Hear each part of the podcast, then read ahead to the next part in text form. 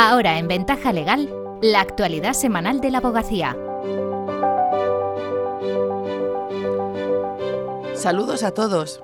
Tenemos ya ganadores de la vigésimo cuarta edición de los Premios Derechos Humanos de la Abogacía, dedicada a la paz y a la seguridad. Desvelaremos sus nombres en unos minutos. También hablaremos de derecho penitenciario y de cómo mejorar las condiciones de los reclusos, porque sobre eso han tratado las jornadas celebradas la semana pasada en Albacete. En un momento les damos todos los detalles.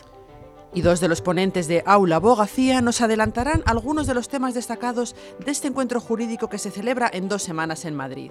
Enseguida les escuchamos. Y comentamos de forma muy breve otras noticias de la última semana condenan a un banco de Vigo a devolver más de 2.500 euros a un estafado por phishing. El juzgado de primera instancia de esa ciudad estima que la entidad incumplió lo estipulado en el contrato al permitir que le fueran sustraídos con su tarjeta 59 euros más que el límite que el cliente había establecido. 70.000 euros de multa a un banco por dar la dirección personal de un abogado a una cliente. La Agencia Española de Protección de Datos advierte de que no se han adoptado de manera efectiva las medidas apropiadas para garantizar la seguridad de los datos de sus clientes. LexNet se verá parcialmente interrumpido del 23 al 24 de noviembre por labores de mantenimiento. La interrupción afectará a la tramitación de expedientes judiciales y concretamente se interrumpirá el envío de notificaciones y presentaciones de atestados. La Fundación Abogacía convoca el tercer certamen de artículos universitarios sobre abogacía y derechos humanos. Pueden participar mayores de 18 años de cualquier nacionalidad que sean residentes en España y estén cursando un grado universitario o máster en la actualidad. Los textos deben versar sobre el derecho a la paz y a la seguridad. La mediación en el ámbito contencioso administrativo esta tarde en la conferencia de los lunes. Intervendrán Juan Pedro Quintana, presidente de la Sala de lo Contencioso Administrativo del Tribunal Superior de Justicia de Madrid, y Juan Antonio Rodríguez, presidente de la Subcomisión de Mediación del Consejo, a partir de las cuatro y media. Puede seguirse online en formacionabogacía.es. Ya tenemos ganadores de los Premios Derechos Humanos de la Abogacía 2022, dedicados en esta edición al derecho a la paz y a la seguridad. Son la política afgana y activista por los derechos de las mujeres, Fauzia Kufi, la base aérea de Torrejón de Ardoz y el periodista Miquel Ayestarán.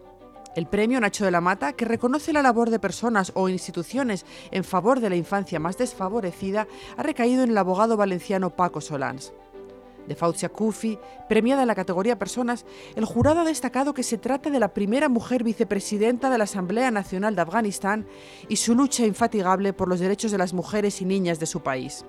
La base de Torrejón de Ardoz ha sido galardonada en la categoría de instituciones por su labor como epicentro mundial de la evacuación de refugiados afganos. En la categoría medios de comunicación se ha reconocido la trayectoria del periodista Mikel Ayestarán, cubriendo conflictos en Israel, Líbano, Siria, Afganistán o Irak y más recientemente en Ucrania. Por último, el abogado Paco Solans recibirá este año el Premio Nacho de la Mata por su compromiso en la defensa de los derechos de los migrantes.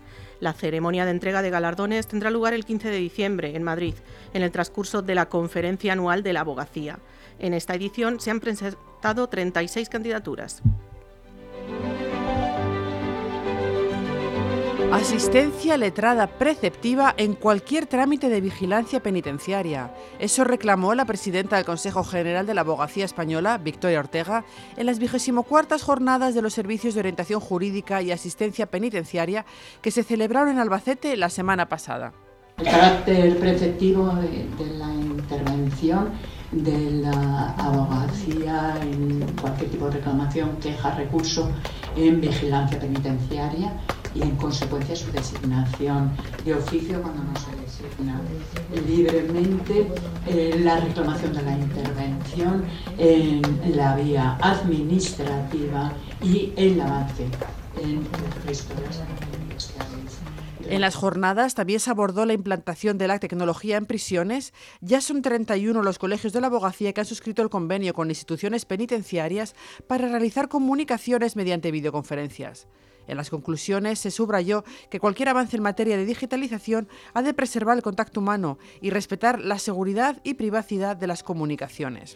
Además, se destacó la importancia del diagnóstico precoz de discapacidad y salud mental, así como la formación específica sobre riesgos de suicidio y recursos para su prevención. Y se habló de la necesidad de fomentar las oportunidades laborales para los internos en condiciones dignas. Precisamente para garantizar todos esos derechos es fundamental la existencia de servicios de asistencia jurídica penitenciaria, de financiación pública y con cargo al presupuesto de justicia para garantizar su continuidad.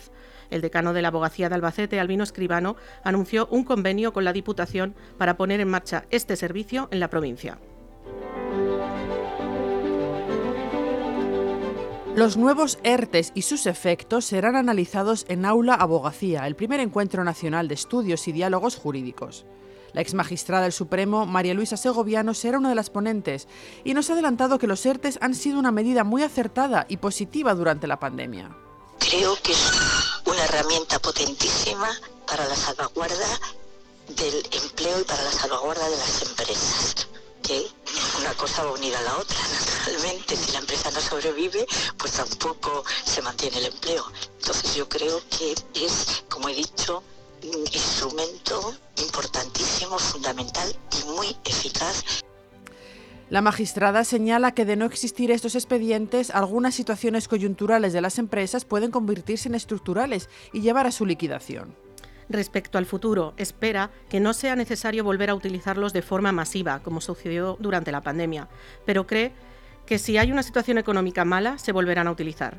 El tema laboral será uno de los platos fuertes en Aula Abogacía, que tendrá lugar en Madrid el 22 y 23 de noviembre y en el que intervendrán cerca de 80 ponentes. Otro de ellos será el abogado laboralista Íñigo Sagardoy, que participará en una mesa redonda sobre la reforma laboral. El letrado nos ha adelantado que cree que se está reduciendo la temporalidad en los contratos, pero es necesario esperar para saber si también se están creando más puestos de trabajo de carácter indefinido. La inscripción para todo el encuentro cuesta 90 euros y puede realizarse en aula.abogacía.es. Y vamos ya con el abogado de la semana. ¿De quién se trata, Mercedes? Es Mónica Molina. Ha conseguido que el Tribunal Supremo estime que acogerse a un plan de prejubilación no es obstáculo para acceder a una jubilación anticipada. Cinco años después de la finalización de su contrato, un ex empleado de banca pidió a la Seguridad Social acceder a la pensión de jubilación, una petición que le fue denegada. Nos lo explica la letrada. Cuando desaparecen las cajas de ahorro, en aquel momento hubo un proceso de despido colectivo importante en todas estas eh, casas, en las que se despedían los trabajadores y se les, eh, la empresa se comprometía a un plan de pensiones para que los trabajadores pudieran jubilarse anticipadamente a los 62 años. ¿Qué pasa con estos trabajadores? Con estos que, que no entraron en el despido colectivo. No entraron en el despido, sino que acordaron con la empresa acogerse a las mismas condiciones que las del despido colectivo. El tribunal sentencia que el trabajador no causó baja voluntaria en la seguridad social, sino que fue una imposición de la empresa. Además, el empleado tenía 61 años, había cotizado más de 30 y el contrato fue extinguido en el marco de un despido colectivo. También argumenta que la empresa había abonado las prestaciones al desempleo y las cotizaciones a la seguridad social desde que finalizó su contrato hasta la jubilación. Por tanto, el hombre cumple todas las condiciones legales para ser pensionista de forma prematura. Enhorabuena a la abogada y al ex trabajador por este fallo. Con esto terminamos por hoy. Hasta la semana que viene.